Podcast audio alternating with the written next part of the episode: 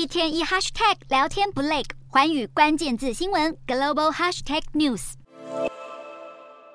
美国总统拜登与众议院议长麦卡锡僵持已久的举债上限谈判，终于敲定最后细节，成功阻止美国出现史上第一次的债务违约。这项协议已正式命名为《二零二三年财政责任法案》，最快将在美国时间三十一日送往众院表决，再送参院。最终版本法案允许美国行政部门提高美债上限至二零二五年一月。为了达成协议，拜登与麦卡锡都做出让步。拜登同意在二零二四年会计年度小规模删减非国防支出，包括砍除美国国税局原本计划用来强化税务执法的两百一十四亿美元经费，和收回没用到的两百九十亿美元疫情纾困款项。另外，拜登还拉高领取联邦救济的门槛，规定四肢健全且没有抚养亲属的低收入成年人，在通过补充营养援助计划领取救济前，必须先有工作。值得关注的是，最终版协议并没有包括共和党要求的终止学贷宽免等目标，可能会在国会激起共和党极右派议员的反弹。专家目前最担忧的是，要是众议院有几名共和党议员跑票，在线法案表决恐怕难以过关。但对此，麦卡锡倒是信心满满，他已从二十八日开始展开对党内议员的游说，